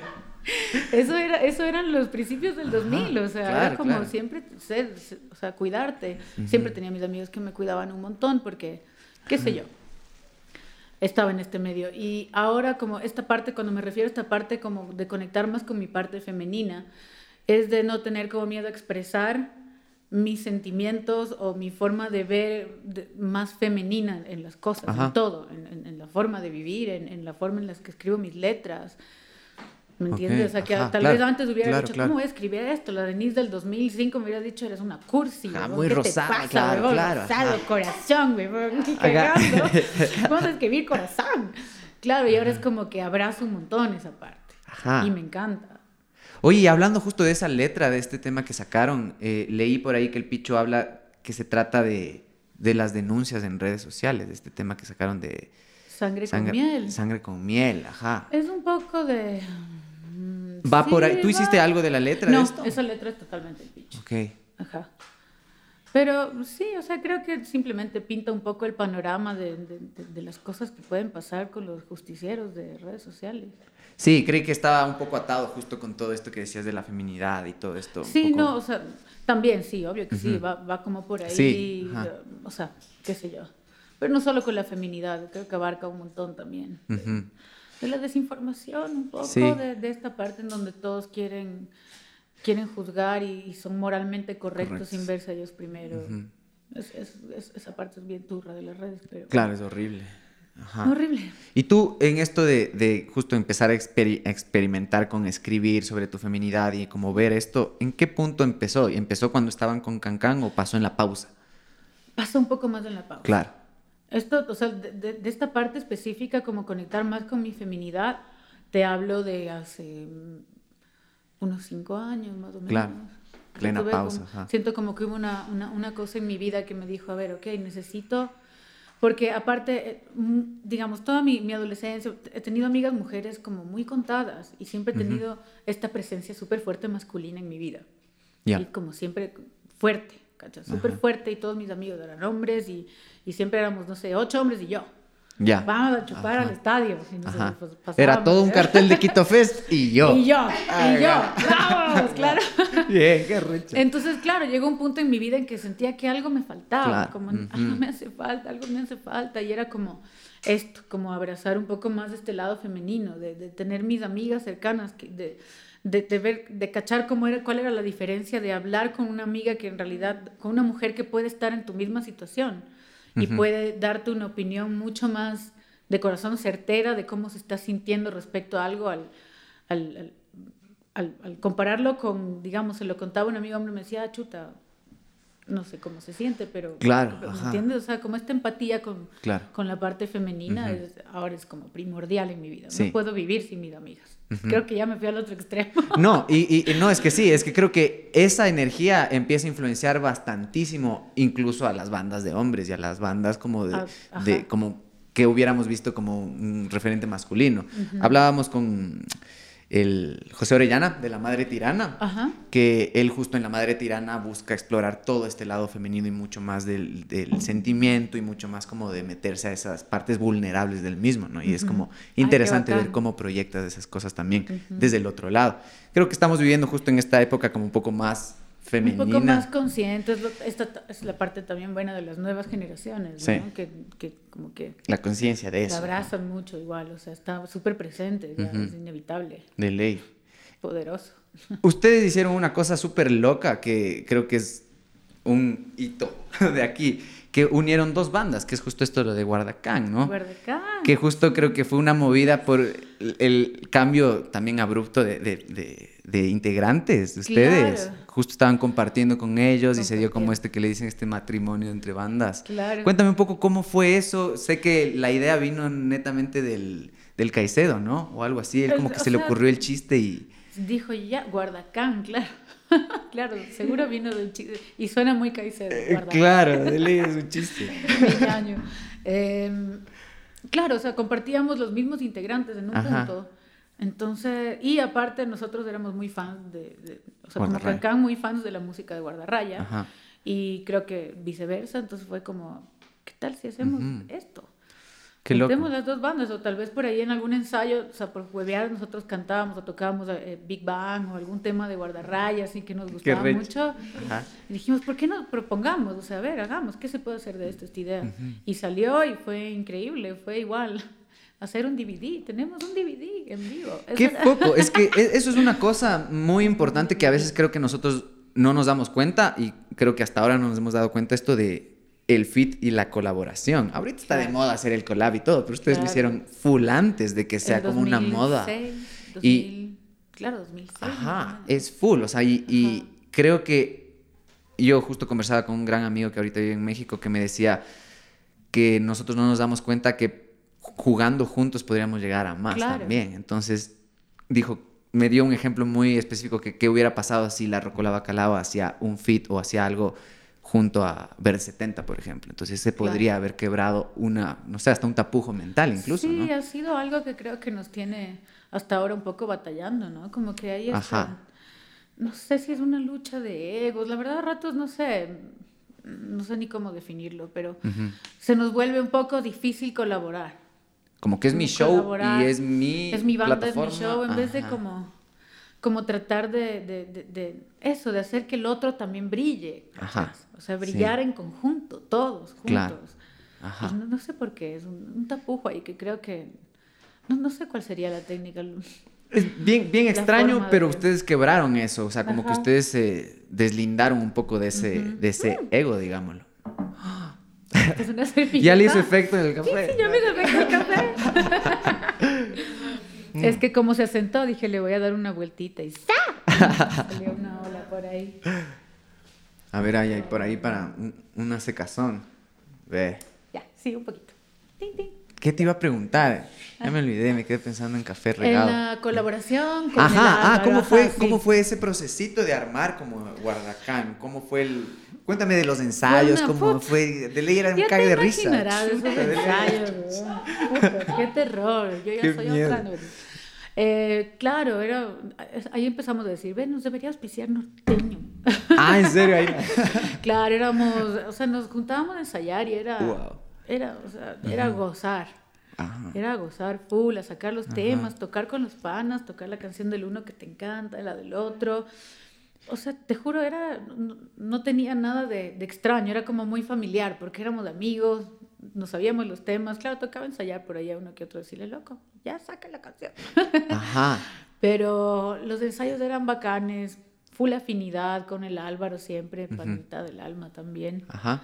Y cantar sus canciones, lo mismo, una vez más, como esta empatía de absorber y meterse y cantar la can- las canciones del Álvaro, es otro feeling distinto Claro. a cantar las de, de- del Pichu, pero Ajá. Hermoso. Full. Full. Y Distintas. ensayamos full, hicimos también una sesión de fotos que no sé dónde quedaron, se perdieron. Era una sesión de fotos increíble. Nos alquilamos todos trajes, yo estaba vestida de novia. Sí, por ahí hay algunas. Sí, Por ahí un poquito, algunas. ajá. No, ¿dónde Hay una solo tuya con, con, el, con el Álvaro. No, pero eso es en el backstage, ¿no? Ajá, Yo te digo una, una sesión, sesión. que hicimos en el Ananqué de Guapulo y terminamos, terminamos, o sea, la idea era como decir, esto es una, una- es una boda que terminó en una bomba así mal y éramos como todos, ¿viste la iglesia de Guapulo? Cuando bajas, acá está la iglesia, que hay como una parte de, césped. Ya, sí. Éramos todos tirados ahí, o sea, como Sí, que la bomba, y vi unas fotos increíbles y no sé dónde quedaron. Wow. Ya voy a ver si es que las E- tengo Esa es la huevada pero- de el mundo entonces fue pre-redes. súper, ajá, pre-redes, ya no hay nada, no hay registro, se pierde. Ajá, se pierde. Y, y nada, fue súper divertido. O Y- la y había aporte. todo, y, ah, Había aporte como, por ejemplo, tú sumarle algo a las canciones de Guardarraya, el Álvaro sumar algo. a- más que sumar, tal vez, sí, por ahí el Álvaro sumaba una que otra frasecita, bien Álvaro, Ah, claro, las wow. de él, únicas. Y mis aportes eran un poco más melódicos, de sacar, o, de de armonizarnos, armonizar. ajá. Claro, Eso, increíble. y los chicos igual como hacer arreglitos o... eso, Ajá. eso. Y nunca pensaron volverlo a hacer, era solo una cosa de una noche y ya. Nunca pensamos volverlo a hacer como reunión, ¿no? En realidad estábamos pensando es en, en- en poner eso en Spotify. Sí. Parece que no está todavía. No está en Spotify. Eh, como hacer algo así con ese material que no se quede perdido. Incluso un Pero- DVD tenían de eso, eso no hay en pero un ningún lado. Eso tengo yo, claro. Se vendieron todos. Claro, sí, sí, sí, yo me acuerdo que quise comprar alguna vez y, y no había, y no hay en ningún lado subido para nada, ni un Subido, videito. claro que sí. Sí, Subido sí. Busca Guardacán en YouTube y está. yo sí busqué y no encontré, No verás. encuentro mal, mal buscador. Yo busco full, verás. soy demasiado stalker. Está por ahí, si pones Big Ajá. Bang Guardacán, está el que fue el tema que abrió el concierto. Eso sí, eso sí Ajá. escuché, pero el video no vi. Ya te cruzar. Ya Tienes que volví a decir cruzar. Pichu que subamos eso y el Álvaro también. Es una cosa que no ha pasado desde que sucedió con ustedes. Claro, era la generación de la generación de los de la degeneración. La degeneración, la generación de la degeneración. Teníamos un panita que era el Santi Pajés de Niños Ya, sí, ajá, el perro pulga. El perro, pulgas, por favor. El perro pulgas le ves ahí que sale al escenario, le le pusimos un trajecito con con corbatín, con un charol y nos iba pasando los vasos con Qué miedo de personal, qué fichas. Eh. Al final del concierto, todo así. ya, ya he hecho, hecho, fiesta, pero no gozaba. Qué foco. Increíble. Qué increíble. Sí, en realidad es una, una marca en la línea de toda la escena. Para mí es una cosa que no volvió a suceder. Háblame ahora un poco ya de la parte de, del caos. porque fue un caos también. Fue un caos también. Claro. Ese disco claro. fue distinto también la manera en cómo produjeron. Y, claro y también fue como un punto de quiebre para ustedes, ¿no? Eh, digamos, el caos era, todos los temas ya estaban un poco compuestos, por ahí hubo un par que se cambiaron las letras o que se arreglaron en la preproducción y lo hicimos con el Ken Stringfellow. Ajá. Que lo conoció el Pichu antes con otro disco que estaba preproduciendo, produciendo, y lo contactamos, vino, trabajó con nosotros. Y claro, aprendimos un montón del man porque, chuta, toda la escuela que tenía el ma era increíble, las, cosas que nos, las cosas que nos hacía hacer como técnicamente en el estudio eran muy nuevas para todos nosotros. Vamos a grabar al pasillo y vamos a meternos no sé dónde y cántale al piano. El, ajá, el Vena me decía que metía full juguetitos que ni se escuchaban ya después, pero era textura. Ajá, y, y estuvo bacán también. Lo malo del caos, claro, fue... El problema fue que se nos fue el Toño a vivir a otro lado, se nos fue el Ben a Alemania. Entonces nos quedamos con un disco armado hecho y, era, y ahora como... Y con las copias y todo, o sea, tenían... O sea, hicimos un lanzamiento en el que estuvieron, en el que teníamos a Potter justo en la, en la otra guitarra. Hicimos en el, lanzamiento, el lanzamiento en el eh, México, si no estoy mal. Sí, en el Teatro México. Ya. Y, y se acabó el lanzamiento y de ahí, bueno, yo me voy, yo me voy, así como se desarmó la banda. Qué loco. Oye, ponte eso también me pasó a mí con Trébol. Nosotros lanzamos, ajá, lanzamos el segundo disco en el Teatro México y creo que unos días después se iba el baterista, el sac. Y pasó exactamente lo mismo. Claro, cierto. fue horrible. y fue horrible. Sí, fue, sí fue de nada. ¿Y qué pensaron en ese momento? O sea, fue de una un ya se cagó, ya quedamos ahí. Fue como armemos, armemos, o sea, tratemos de de rodar el disco. De, rodar un poco el disco, armemos una. O sea, hicimos una gira, ¿verdad? Hicimos el México y me parece que tocamos Guayaquil y Cuenca también. Con la banda como estaba formada y de ahí ya, ya cada uno se fue por su lado. Armamos como. Decidimos como al tiempo hacer el disco de remixes. Ajá. Y con ese armamos esta nueva banda que era con el Mauro en la segunda guitarra, la Fiore, el Pepín. Y mm, tocamos una sola vez. Ajá. Y, y ese fue, el, digamos, el último toque. El lanzamiento del disco de remixes. Fue el último. Fue el último. Entonces, claro, El Caos fue un disco que sí me da pena porque se quedó un poco colgado, no, no, no. No, no hubo mucho más allá de, de, grabar y reproducirlo y... Pero es focas porque aún así llega a ser como un disco bastante de referencia para las nuevas generaciones que empiezan a hacer música. Sí, no lo sé, la verdad. No, yo, yo, creo que sí, verás, porque mucha gente me ha hablado de ese disco y como que es como de los primeros discos que suenan HD, así. O sea, en general, Cancan tuvo bastante buena producción en cuestión del sonido, porque tú ves antes y sí aún no es como totalmente HD, todavía no hay como este tratamiento de sonido, ni este interés tanto acá, ni equipo, supongo, tampoco. Claro, ni la, ni la gente, ni nada. Ni gente profesional especializada en eso, pero como que en el caos ustedes ya llegan a un punto de madurez también. En el caos sí, claro.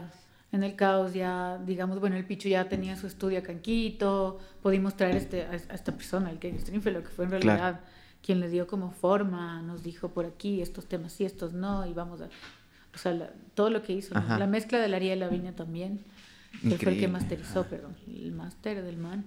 Entonces sí, es un, es un discazo para mí. Es un discazo. Tengo un amor así gigante. Y nada, ahora si es que, bueno, pues si se vienen conciertos de futuro, seguro habrán claro. del caos por ahí. Van a girar dos discos. Sí, a girar dos discos en una sola. También vi que, que, el Picho decía que en esta, en esta etapa del caos hubo como un desgaste justo por las reagrupaciones y como que por pagar el disco también. O sea, eso se quedó con una deuda eterna ahí. Que Qué verga eso. pudo pagar. Lo poco que se sacó fue ni la tercera parte de lo que costó hacer el disco y traer un productor y irse a masterizar a Argentina, o sea, la vuelta del músico. De ley. Y ahora con su experiencia, ya después de la pausa y todo, ¿lo volverían a hacer? ¿O qué cambiarían en cuestión de esa producción para que no suceda este quiebre? Porque yo sí lo he hablado aquí, esto de la plata es... es, que, es que si es que no si es que no nos endeudábamos, no lo podíamos hacer. Entonces yo no hubiera cambiado nada. Creo que no. Claro, o sea, Porque así fue. Al final quedó este producto y fue como, bueno. Pero una reflexión para el nuevo disco es omitir algunos pasos para que no les cueste tanto y llegar como a un mismo resultado, tal vez. O sea, no lo sé, porque al final omites tal vez un paso por acá, pero ahora tienes que tener un community manager. Y omites tal cosa por acá, pero es verdad. Tienes, o sea, es como que solo ha cambiado más que, más que lo uno se reemplaza con otro, ¿me cachas? Es cierto. O sea, antes pensabas en chuta, hay que hacer el tiraje de discos, ahora es como hay que pensar en la campaña de expectativa. Hay que pensar en la campaña, exacto. Hay otras cosas que te, que te, o sea, bueno, también el hecho de no hacer un disco material, que me da mucha pena. Bueno, igual, no el, no el CD, pero por ahí van a venir algunas cositas que vamos a hacer, que van a estar buenas. Pero sí, tienes que invertir en otras cosas, como tú dices, cambiar como el chip de pensamiento, de cómo se, se, promociona, cómo se toca, no sé cuál, muy bien cuál es el futuro de... Qué loco, es que no sé. O sea, es como, ya ahora ya se reactivan los bares, se reactiva la farra, los conciertos, loco, ¿qué pasa? Sí, yo creo que eso va a ser lo último. que se va a reactivar. Qué mala suerte. Qué horrible. Qué pésimo. Oye, cuéntame un poco ya después de todo esto, después de todo como este relajo y este caos, eh, viene toda la etapa de, de separación de ustedes, de alejamiento, y cada uno como que empieza a hacer su proyecto también, como que ya tenían esta necesidad de desfogar creativamente otras cosas. En tu caso, ¿cómo sucedió? En mi caso, yo empecé este proyecto que se llama Mundos, con, Roger. Ajá. y empezamos a componer juntos, hicimos un disco que grabamos con el Pichu y produjo el Pichu ah. igual. Ah, o sea, siempre he estado como ahí. Ajá. Yo, yo lo admiro mucho como productor, aparte también es como, sí. si alguien me va a producir, sí me gustaría que sea el Pichu. Eh, entonces, claro, empezamos como con esto, igual hicimos una edición hermosa con Mundos, que era un libro de ilustraciones. Sí, claro, que tenía igual por el rollo, ¿no? Ajá, se hizo una cosa increíble con Mundos. Ajá. Fue, fue súper bacán. Eh, tocamos con la Margarita Porras y el, y el Mario Porras y teníamos igual una formación lindaza. Era una el Andrés, el Franz también estuvo por ahí. Y fue lindazo, y claro, era como esta manera también de desfogar y seguir tocando, y el Picho estaba justo con su proyecto de Marley Muerto también. Ajá. Entonces, como que me imagino que eso también influyó un poco, o sea, como decía el Picho, venía este desgaste del caos, del así como ya, abrámonos un rato. Ajá, tuvo escape. Hagamos otras cosas, ajá. Entonces estuvo lindo esta experiencia. Más que nada lo que a mí me sacó fue, como te decía, la parte de empezar a componer. Ajá. De perderle el miedo a componer y decir. O sea, en mundos es donde más. Poco, ajá. Y dejar ir un poco esta parte de, la autocrítica de, a ver, no, sí está bien, está bacán, de que alguien te diga, oye, está de puta esto. O sea, sí empezaste a tener una validación externa para sentir que ya estaba un poco, acabado. sí, ajá, sí, seguro. O sea, me, o sea, con el Roger, él me decía, a ver, ¿qué tal si componemos? Me decía, por ejemplo, esta palabra o esta cosa, ¿qué, qué quiere decir? O sea, esto, ah, ya, pero ¿qué tal si mejor? Ah, ok. Entonces, como que fui aprendiendo un poco de, desde, desde así, de cero. Ajá. Que suena bonito, no, solo que suena bonito, sino cómo decir las cosas y que sean sonoramente atractivas. Claro. Igual tiene esto de la letra, como yo te entiendo full esto de, que no queda y que tal vez hay un miedo ahí de que no esté bien expresado y que no te entiendan. Ajá. Es también un poco de soltar, ¿no es cierto? Para ti fue un ejercicio de ley mundos para, mí fue un ejercicio de soltar un montón y me doy cuenta de igual, verás, yo tengo mi socio, el Jake, del estudio, los dos tenemos un estudio pequeñito acá y, por ejemplo, Jake es un man súper musical. es, es, mi brother del alma, te, te, lo pongo de ejemplo porque él me hace caer en cuenta. Me dice, es que tú te fijas full en las letras. Si yo escucho una canción que puede estar bacán y la letra me vale verga, ahí se quedó. Para mí es muy importante lo que tenga que decir y cómo lo diga también. Entonces siempre he sido súper fijona en eso, entonces para mí es como muy importante que tenga la, la, que tenga la forma que quiero que tenga. Ajá, te cacho. O sea, tú sí te fijas bastante en eso. ¡Qué locura! Yo me fijo full en las letras. Wow. y, creo que por aquí han pasado full gente que no se fija mucho en las letras. en cambio, ajá, que, o sea, dicen, lo último que escucho es la letra, o lo último que me importa es que sí tenga significado, ¿no? O sea, bueno, ha sido una banda instrumental, no sé, pero y bacanzote, pero si ya es una, algo donde me quieres cantar o decirme algo, si no me comunicas nada o no me gusta la forma en la que lo comunica, no, no, no, me, no me atrae. Ajá. Ajá. Y en cuestión como de intérpretes o, o, songwriters en español, ¿tú qué referencia has tenido más? Así como qué es lo que más tú te refieres y como que agarras herramientas de ahí. Qué bebada, soy... O no, no, no escuchas mucho... No, es lo mío. no ah, o sea, no, sí, no, no, sí, sí, sí es lo mío, igual, pero... Eh, Ahorita, ¿sabes qué estaba escuchando full que me gustó bastante? Que bueno, no es ahorita, ya es un año un poco más. Es La Chica. No he escuchado. La Chica está muy bacán. No he escuchado. Muy, muy de putas. Tiene este disco que se llama La Loba. Ok. está muy bacán. Y de referentes nacionales, pues la Mariela, el señor Maniquí. Amo sus letras. Y también estás eh, participando en el proyecto de ella, ¿no? Y proyecto, en el proyecto de ella también participo y, estoy ahí. Es bacán, es como esta otra faceta que nunca había experimentado, como solo de, solo ser músico y hacer como coritos, es súper bacán. Claro, ser la textura. Ser como la textura. Sí, es, es, es otra ah, Claro, claro, es otro enfoque. es muy bacán. Wow. Y aprendes igual un montón. Ajá. Qué bien, qué increíble. ¿Qué foco es esto, este, este punto de la validación y de que luego de toda esta pausa, de que tengas como mundos y igual ya con señor maniquí, tengas como este motorcito ya de poder crear y de poder soltar tus propias letras, porque más creo que es algo de soltar. Ya para Cancan vuelves justo con más herramientas y supongo que todos. Claro, perdón, pero me hiciste acuerdo de una frase del tweet y decíamos, loco, no, este, este tema, el mix, el mix. Y el tweet se mandó esta frase que decía, lo que pasa es que las canciones nunca están listas solo las tienes que dejar ir. Ajá. Si no, nunca van a estar listas. Sí. Pero, ¿me repites la pregunta? me quedé colgada en esa pregunta. No, no, no, no era una pregunta, creo. creo que ninguna es una pregunta. Solo era como que a todos ustedes les nutrió full este momento de dedicarse a desfogar su creatividad sin, Un montón. sin límite, digamos. Sin ningún límite. Estábamos ahí dale a lo que a Claro, o sea, para ti Mundos fue más desfogue de, de, de, practicar y votar como hacer más pragmático todo lo que tenías ya en la cabeza más que cancán. Y tocar síntesis, sí, claro que sí. Yo diría que sí, ajá. Muchas cosas las hacíamos en conjunto y mientras estaba como con Mundos, en ese momento, como te digo, nacieron estas otras canciones que terminaron siendo, o sea, iban a ser como un proyecto solista y luego terminaron siendo cancán en ese lapso. Entonces, claro, era como nutrirse un montón de, de, estar ahí presente en la composición, porque el Pichu compone, pero él, él trae un tema compuesto. Ajá. No, es que, no es que se siente y dice, voy a componer, mírame. O sea, ¿y, qué tan, qué tan, permisivo él es? ¿Qué tan permisivo es ese man con que tú modifiques algo de...? Porque dices el man trae ya compuesto. A veces uno cuando ya trae compuesto y ya le tiene un amor y ya tiene como un, un molde de esto, no me van a mover. sí, obviamente hay, hay, cosas que en las que no y en las que sí. Hay cosas que son más negociables y otras claro. que no. Ajá. ajá. O sea, sí Pero es... sí, no, sí, open mind, total. Ah, increíble. Porque claro, también, por ejemplo, él compone en género masculino. Entonces era algunos temas yo los cantaba en género masculino porque no tenía, pero después dije, no, no, no te quiero cantar en género femenino. Claro. Y entonces eso se cambió. Y no, claro, como te digo, algunas cosas, como esto está raro. me dice, claro, cámbiale nomás si es que ves que necesita alguna regla. Ajá. Sí, no, open. Y en cuestión de esto, me eh, también ah, por acá han pasado full que tienen una banda y después tienen un proyecto solista y quieren quebrar totalmente ese imaginario que la gente tenía de su proyecto en banda y quieren generar un nuevo proyecto solista, como un nuevo imaginario. Me pasó hablando con el Darío Castro, que justo fue el primer episodio, que el man en su proyecto solista quería hacer romper totalmente lo que veían del man de ver 70, ¿cachas? Y lo mismo con el Mauro y como que se va generando estas contradicciones. Igual este man de la madre tirana, antes era Jodamasa y después quiso romper todo eso.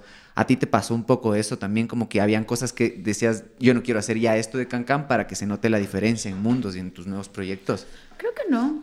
O sea, no, creo que nunca quise romper ninguna imagen. O sea, creo que nunca puse una imagen que no sea mi propia imagen. Claro, o sea, no sé. Can me siento muy yo y en Mundos también. Ah, perfecto. no, no, le veo como mucha diferencia. Claro, no se fue un imaginario que no era el que... No. Qué loco. A nosotros justo conversamos. Creo que soy como muy honesta, en eso soy yo. Qué bien. Denis. Pero es que a veces ya no, ya no depende de ti. Eso justo hablábamos con la Pau Navarrete, que ella decía, a mí luego yo lancé el primer disco y empezaron a pensar la gente que yo era así, que me vestía de rosadito y que iba a tomar vino, a leer un libro en el atardecer. y yo veo series y como cachitos y no sé por qué se les quedó ese imaginario, pero es porque su voz es dulce, que ya no depende de ti. Entonces... ¿Qué imaginario era mío? No sé. El del rockero del Exacto. 2000, capaz. Ajá, exacto. Por eso, e- eso que es también justo- lo soy, ¿me cachas? Sí. También lo fui. Entonces, Obvio. simplemente es como, sí, soy todo esto. Ajá. Y si me conoces, igual, sí, también. Me... Claro, o sea, tú quisiste como, o sea, se amplió el abanico más que nada. Exacto.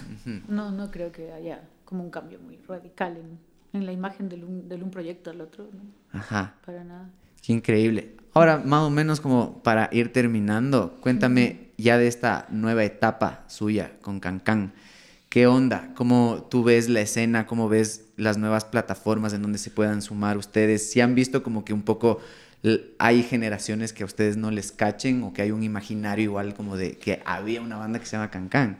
Sí creo que, o sea, de ley hay generaciones que no nos cachan y nos encantaría como poder llegar a ellos. Creo que es, es, es claro, es un trabajo ya de moverse en el mundo donde están. Que es de ese mundo virtual, que es lo que empezamos hablando, de las ajá. redes, es donde empezamos, ajá, que es- Ajá. chuta, es un poco desconocido, no desconocido, lo cacho, pero ya como en cuestión más técnica no cacho nada. Ajá. Estoy un poco perdida ahí. Entonces, no sé, o sea, estamos ahí con Cancan. mm, Nunca han vamos tenido como muchas expectativas de qué es lo que pase después. Creo que, creo que esa, esa, esa parte es un, un poco lo que nos ha faltado, tal vez. No sé si nos ha faltado, pero siempre ha sido así como, bueno, vamos a hacerlo muy viviendo en, en- en este Presente. momento. Vamos a sacar el disco, tal vez el Picho últimamente le, le he visto que está pensando un poco más, pero ya futuro, pero ¿y qué vamos a hacer? ¿Pero ¿y cuál es el plan?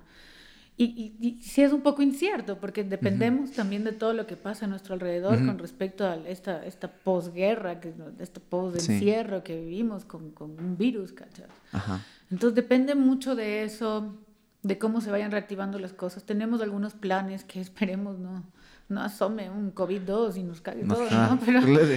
Pero ajá, o sea, estamos ahí, vamos a sacar un disco, vamos a hacer algunas cosas que, como para incluir a la gente una vez más, tratar de ampliar esta campaña con redes. Vamos a sacar un par de toques que van a ser muy especial. No puedo decir mucho más. Ay, muy bien. la carta de la carta de la incógnita pero ahí vamos y creo que nos sigue moviendo igual el amor a, a hacer esta música de Cancán Ajá. Igual creo que Cancán. Totalmente a ustedes les nutre full ver la influencia que también ha tenido su música en la nueva música y en todo Sí. esto. Es, es, como alimentarse de tu propia energía otra claro, vez. otra vez, ajá. Y ver que igual la gente, o sea, la gente que digamos era un público desde que empezamos, este rato que estás por ahí, bueno, tal vez no Instagram ni TikTok, pero en Facebook, que es el, el público un poco más de la edad de Cancán, Ajá. están ahí y están así queriendo material y cuando tocan y súper pendientes y, y ese cariño se siente un montón. Claro. Y te motiva y te alegra el día, o sea, un comentario bonito, o sea, es bacán. Ajá, y es Muy focazo porque van a volver a una escena que ustedes mismos fueron construyendo y que no. Pudieron llegar a ver como el tope de esa No. escena que ustedes Que generaron. creo que sí hubo un tope mucho más como con, con esta siguiente generación de, de, de bandas, ¿no? Full. Un montón y que ahora como hablábamos al comienzo, la Pau, el Mauro están afuera, me parece Ajá. increíble, espero que les vaya hermoso, Seguro, espero sí. que conquisten todo México.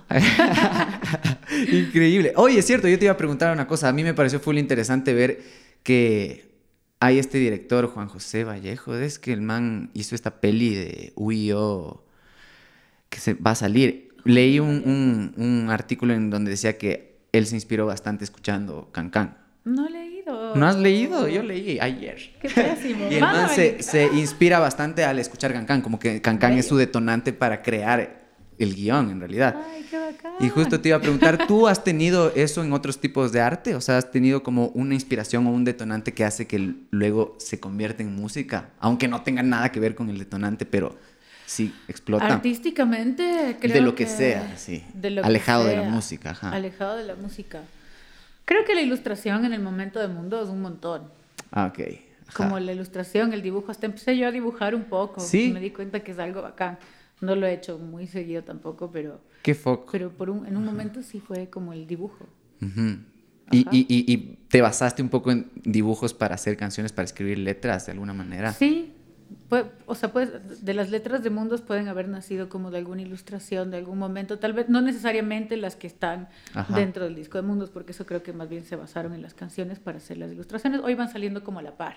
Ajá. Y, y sí, pero sí, de ley, seguro que sí. En dibujos, como ver una imagen que te impacta o que te comunica algo, pues las imágenes te, te dan un montón de información también. Te, te hacen que te cuentes Libre, historias en la ajá, cabeza. Ajá. Exacto.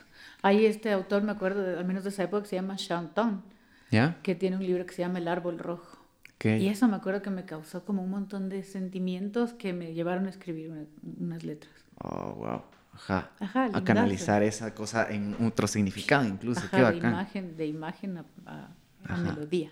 Qué foco. Creo que igual el dibujo es un punto de desfogue de muchas expresiones artísticas. Aquí nos hemos Claro. topado y todos dicen, yo dibujo, yo dibujo, yo dibujo para empezar así. Para empezar a... a-. ¿Qué cae? Qué Ajá, bacán. es una locura. Oye, qué bacán poder conversar contigo, eh. Qué hermoso, qué hermoso poder Gracias, charlar, sí. qué hermoso que te hayas Al podido caer. Al fin lo logramos, al fin ya parece que se acaba este COVID pandémico Y nos horrible. ahí en, en, más bien ya en los En la joda. escenarios, en la- y en la joda.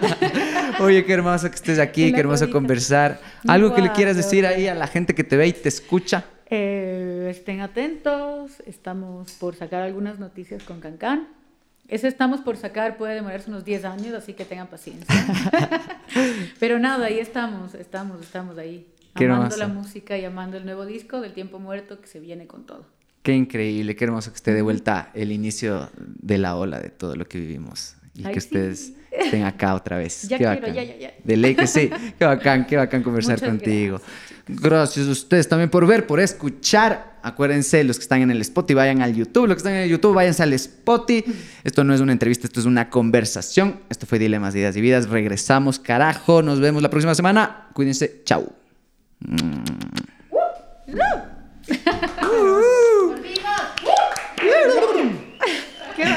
Chicos. Ay, gracias. Qué relax, viste que yo soy súper tímida, entonces dije, ¿será que voy a poder hablar?